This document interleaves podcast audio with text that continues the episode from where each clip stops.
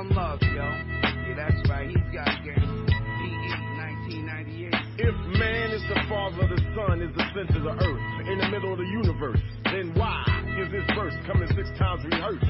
Don't freestyle much, but I write them like such. Word. Amongst the fiends controlled by the screens, what does it all mean, all this shit I'm seeing? Human beings screaming vocal javelin, sign of a local nigga unraveling. Uh-huh. My wandering got my ass wondering, Está con nosotros el señor Diego Morini. Yeah. Sabes que apenas salió la última frase, ¿no? Sabes que apenas salió Diego No. Morini. Die- apenas salió Diego Morini. No, O sea, cuando Ay, terminó la canción que dijo Diego Morini, entró eso. Eso entró. No. Habló, habló, habló de lujos, habló de LeBron James, habló de Morini siendo el mejor de todos, Sí. habló de Me censuran, me censuran. Fernando, ¿qué haría Fernando, Luca? ¿Qué haría Fernando? Esto es 38 a 38. ¿Qué va a hacer? Aparte fue espectacular porque entró es Diego Morini. Ping, terminó. bueno, le vamos a dar la bienvenida, Luqui. La verdad es que esto Diego será- Morini. habrá que pa- pasar esta grabación para atrás a ver si sale la canción. Oh. Es una especie de mantra diabólico. de Skype, porque si no, hay mucho Yo material que quiero. Estoy ansioso por saber de qué va a hablar Morini. Yo lo conocí a Morini en un momento donde no había temporada de basquetbol. Eh, Y Morini traía muy buenas cosas, tales como, de verdad lo digo, ¿eh? El sueño de los jugadores, la guita que ganaban, contar costillas. ¿Qué trae hoy, no? Es la pregunta de todos. A mí me parece, a mí me parece que lo que trae hoy Morini es analizar todos los bigotes que ha tenido el Yacaré Camerich a lo largo de la historia. Pero Vamos a preguntárselo, puede ser, es probable, ¿eh? el largo del bigote, si, si se ha sincerado el largo del bigote. Bienvenido, Diego Morini, ¿cómo le va? Hola, buenas tardes, ¿cómo están? Eh, quiero decir eh, abierta y públicamente que estoy bajo protesta, es una columna bajo protesta porque no se escuchó el comienzo como corresponde con una canción de lujo como la de Lucas Rodríguez. ¿Qué va a Gracias, hacer? Morini. ¿Qué va a hacer? Eh, no, no, no se pudo, Diego, pero eh, est- esta va a ser la más codiciada porque la escuchó muy poca gente. Es como el debut de Maradona, viste que todos dicen que lo vieron, pero en realidad no lo vio casi nadie. Sí, sí, sí. Lo, lo único que espero es que no vuelva a pasar, Seba. Yo creo que tenés que, que hacer lo que lo, lo que corresponde y, y, y- y poner eh, ponerte firme, digamos. No puede ser que una estrella eh, de la música como Lucas componga, se inspire y, y el público no pueda escucharlo, ¿no? Eh, es así. A Bizarrap no le pasa esto, ¿eh? A Bizarrap no Claro. le pasa. A Bizarrap no le pasa, No. está muy bien.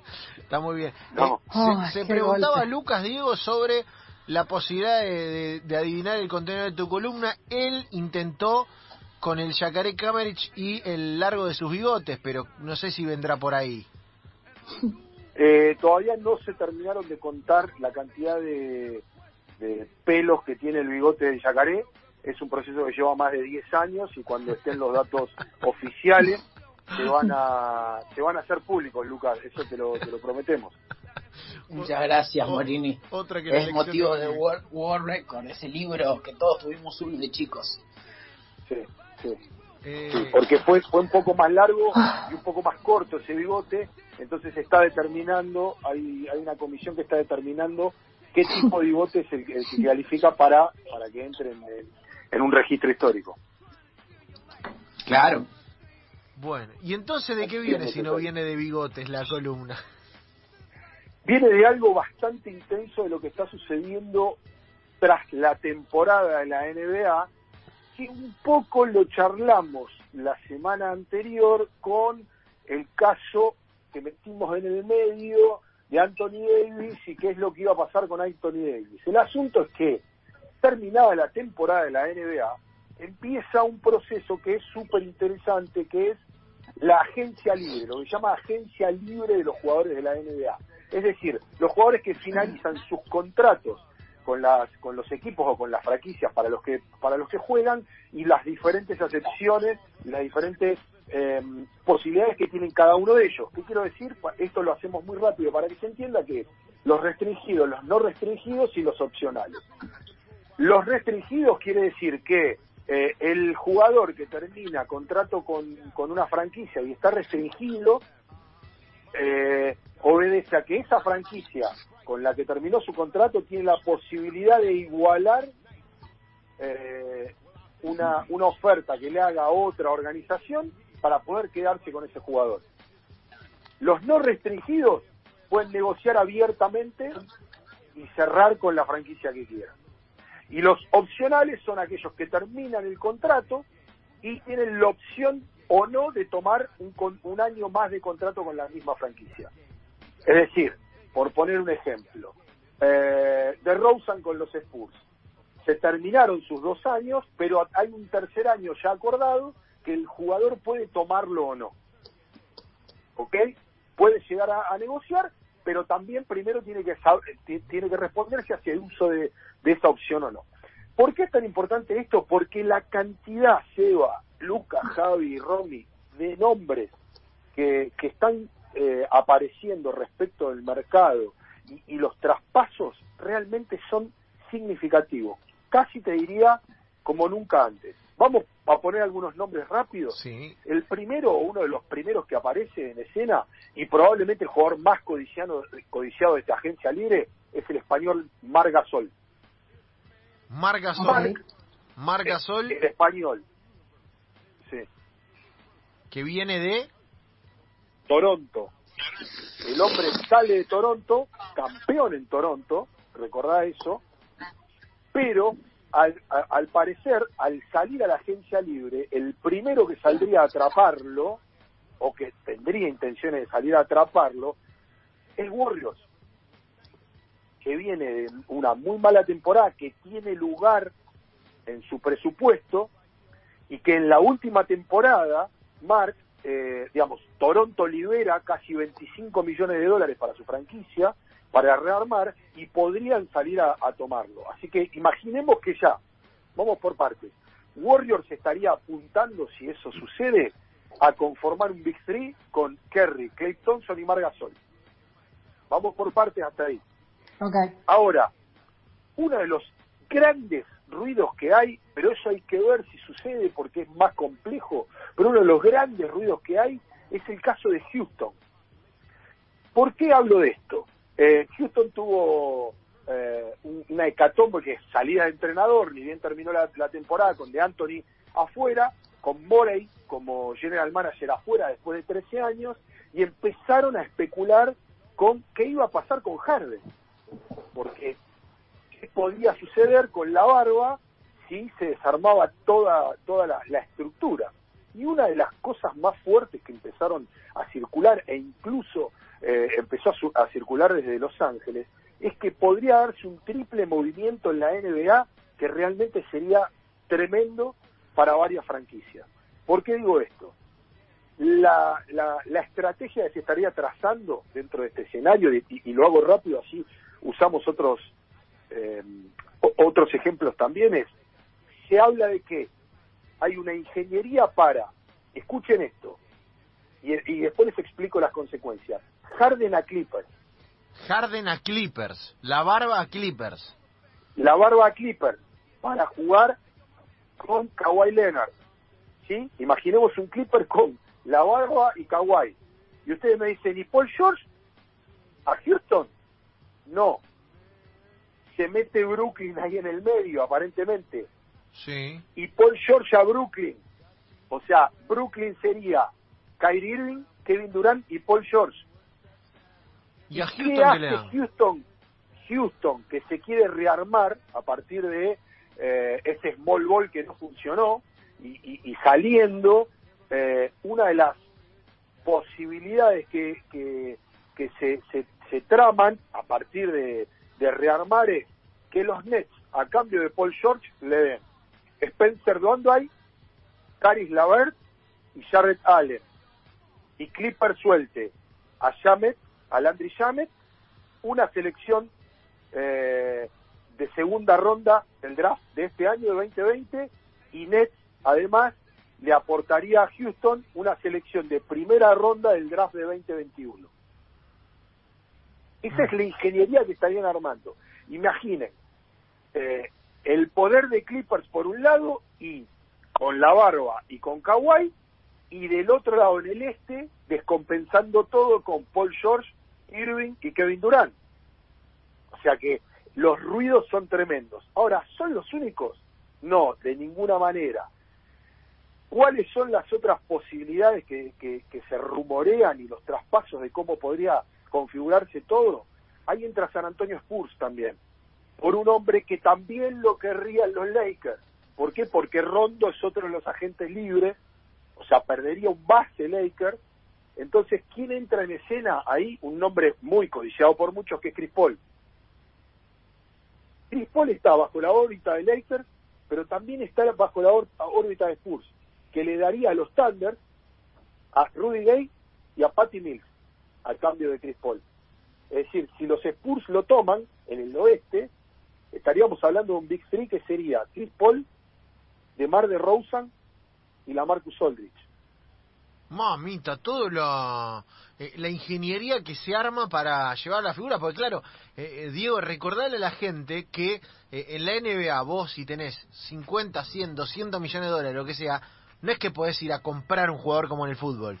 Tenés que intercambiar, tenés que generar un traspaso o tenés que esperar que termine contrato y ahí ofrecer. No es que podés ir solamente con dinero, sino que le tenés que ofrecer algo a cambio. Puede ser eh, picks del draft, puede ser est- estrella, puede ser muchos jugadores por un jugador solo. Exactamente, digamos. Y sobre todo, debes, una de las cosas que más necesitas es eh, eh, empezar a tener lugar eh, en, en tu plantilla a nivel salarial. Claro, porque Sí. hay un límite, ¿no? Hay un límite, cosa que siempre destacamos del NBA, eh, co- como una cuestión que, eh, digamos, engloba competitividad y obliga eh, todo el tiempo a estar generando ingenierías económicas para que entre en ese tope salarial. Exactamente, vos pensás que cada una de las eh, digamos, cada una de las franquicias tiene que atenerse a un a un tope salarial, eh, 109 millones de dólares era la última vez, se, se pensaba en que se iba a llevar a 130 y casi 140, pero ahora con, con esto de la pandemia es muy probable que reacomoden los topes salariales, eso puede ser que suceda, y por cada dólar que vos te pasás pagás un impuesto. ¿sí? Bien. se paga impuesto por cada dólar que vos te pasás. Pero más allá de eso, también vos tenés que eh, generar equilibrio respecto de los jugadores que, que vas a salir a tasar en el mercado, por, por llamarlo de alguna manera. No es tan sencillo, no es que vos salís y, y contratás y con, y con eso alcanza, pero todas las franquicias están muy atentas de cómo armar, porque, por ejemplo, para entender, hablábamos del este que podría ser esto que decíamos, ¿no? Irving con eh, Durant y con Paul George. Pero ¿qué pasa con Miami, por ejemplo? Miami, una de las cuestiones que parece que, que se va a meter ahí en el medio, es que quiere conseguir un jugador para hacer fuerte a Jimmy Butler y a Van Adebayo. ¿A quién irían a buscar? A uno muy interesante, con poca prensa, pero muy interesante, que es Víctor Oladipo, de Indiana. Claro. Entonces ya estamos hablando de un jugador muy, pero muy interesante para llegar. Otro de los jugadores que apareció en escena es Derrick Rose, que no solamente eh, aparece en varias de las franquicias, sino que es otro de los que estaría eh, en la mira de los Lakers, si es que Chris Paul no llega, porque necesitan un base los Lakers. Es decir, si fuese alguno de estos dos bases que nosotros hablamos, junto a LeBron James y Anthony Davis, estaríamos hablando de que uno de los bases podría ser Chris Paul o Derrick Rose. Imaginen un poco lo que la NBA que se viene, Wow. si todos estos movimientos aparecen. La- las agencias libres de la NBA por lo general son menos intensas que ahora, pero lo cierto es que eh, es, es tan fuerte lo que está sucediendo que eh, se, se plantean muchos escenarios. Ahora, ¿son los únicos nombres? No, no son los únicos nombres, porque, por ejemplo, ah, ¿se acuerdan que hablamos de Warriors y bien arrancamos y dijimos Margasol? Los Sí. Warriors al tener dinero, después de una, una mala temporada, también es posible que salgan a atrapar a Kevin Love para, for- para formar un tándem debajo del aro con Margasol y Kevin Love. Grosso. Un 5-4 tremendo. Eh, digo, y también hay algo que a mí me da la sensación que pasa, me lo dirás vos, es que eh, cada vez más los jugadores son eh, más importantes que las franquicias y a su vez, si el proyecto no es ganador, a otro lado, o, o máximo contrato o proyecto ganador, pero no esperan. Me da la sensación que las estrellas cada vez esperan menos. Antes, viste, vos tenías una estrella que esperaba en, un, en una franquicia que se fuera armando. Ahora es, si un año no funcionó, afuera, los contratos de dos años, digo, si a Kawhi Leonard no le funciona este año en En la Clippers, NBA, el, el que viene vamos a estar hablando de la eso. moderna, en la, en la NBA moderna Jordan no seguiría en los Bulls, por ejemplo. Claro, bu- bueno, eh, Jordan esperó un montón de años para que los Bulls tuvieran éxito y pudieran armarse. Hoy da la sensación de que ese tipo de cuestiones se han casi que terminado. E- Esa, esa cuestión de generar dinastías en, los, en las franquicias se dan de manera muy esporádica eh, y lo que, lo que está sucediendo es que son los propios jugadores los que están acordando eh, los vínculos. ¿Se acuerdan que en algún momento hablamos de cómo Stephen Curry empezó a laburar a, ante Tocompo cuando lo cruzó en un juego las estrellas? Son los propios jugadores los que terminan convenciendo. De hecho, como, como dijimos en algún momento, fue LeBron el que de alguna manera incidió en la llegada de Anthony Davis a los Lakers. Son los propios jugadores los que empiezan a conformar eh, esto- estos poderes para tratar de conquistar un anillo. Eh, porque si bien se habla de que eh, Harden podría mudarse a Clippers, también lo que intenta hacer Houston para que eso no suceda y que la barba se quede es salir eh, a ver si pueden eh, sacarle a Joel Embiid a Filadelfia para llevarle, eh, cambiar el, digamos, ese para- el, paradigma de, del, small ball, de jugar con dos jugadores bajos y llevar un, un- un interno fuerte como puede ser Joel Embiid.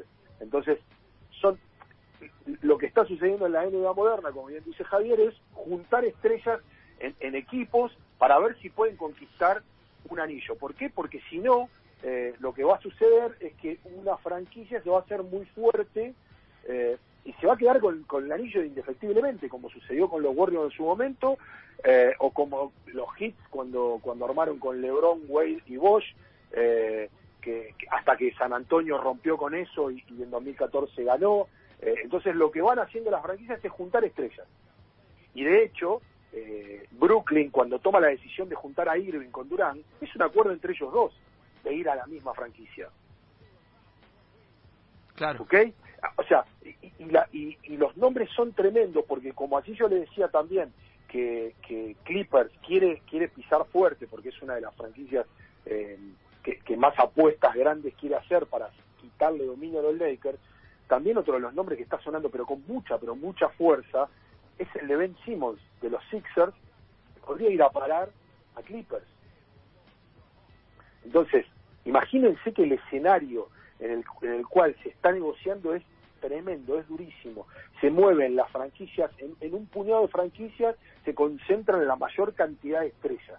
Y eso va a hacer que sea una NBA, si se da de esa manera, tremenda. Donde los equilibrios, donde creíamos que estaban completamente definidas para Lakers, si alguna de estas combinaciones le llegan a dar, va a cambiar realmente de manera significativa. Grosso, grosso, grosso está la agencia libre, se está moviendo el mercado y el señor Diego Morini nos lo cuenta de la mejor manera. Está en el shopping, Morini, en el shopping de los jugadores, ¿viste? Eh, que se va este para acá, que va este para allá. Tengo dos por uno en Barba Harden, tengo dos por uno, ¿no? Hoy hay 30 de descuento en la segunda unidad de Paul George. Y va, lo va manejando Ajá. así, está manejando los precios, Diego, esto va cambiando. Y sí, y sí, hay, y hay que esperar porque además en, en el medio no nos olvidemos que quizá aparezcan nombres argentinos, ¿eh? Eh, ya vamos a hablar en, en algún momento, pero bueno, ya, ya dijimos en algún momento que el nombre de Campazo está cada vez más cerca, el de Gabriel Deck también. Ojo con Bildosa y muy atentos al draft con Leandro Bolmaro, que está en la mira de muchas franquicias. Me Hay que gustaría qué para... es lo que pasa con él a futuro. Me gustaría para la semana que viene, Diego, y algo de eso. Por ahí Volmaro puede ser. ¿eh? Después lo vamos Dale. viendo, pero me gustaría charlar un poquito de Volmaro, porque un argentino en el draft, en el draft eh, e, es una cuestión que viene ocurriendo cada vez más de vez en cuando, pero este parece que con, con ciertas posibilidades y con una elección alta, así que me gustaría charlar la semana que viene y como siempre, impecable amigo. Gran abrazo.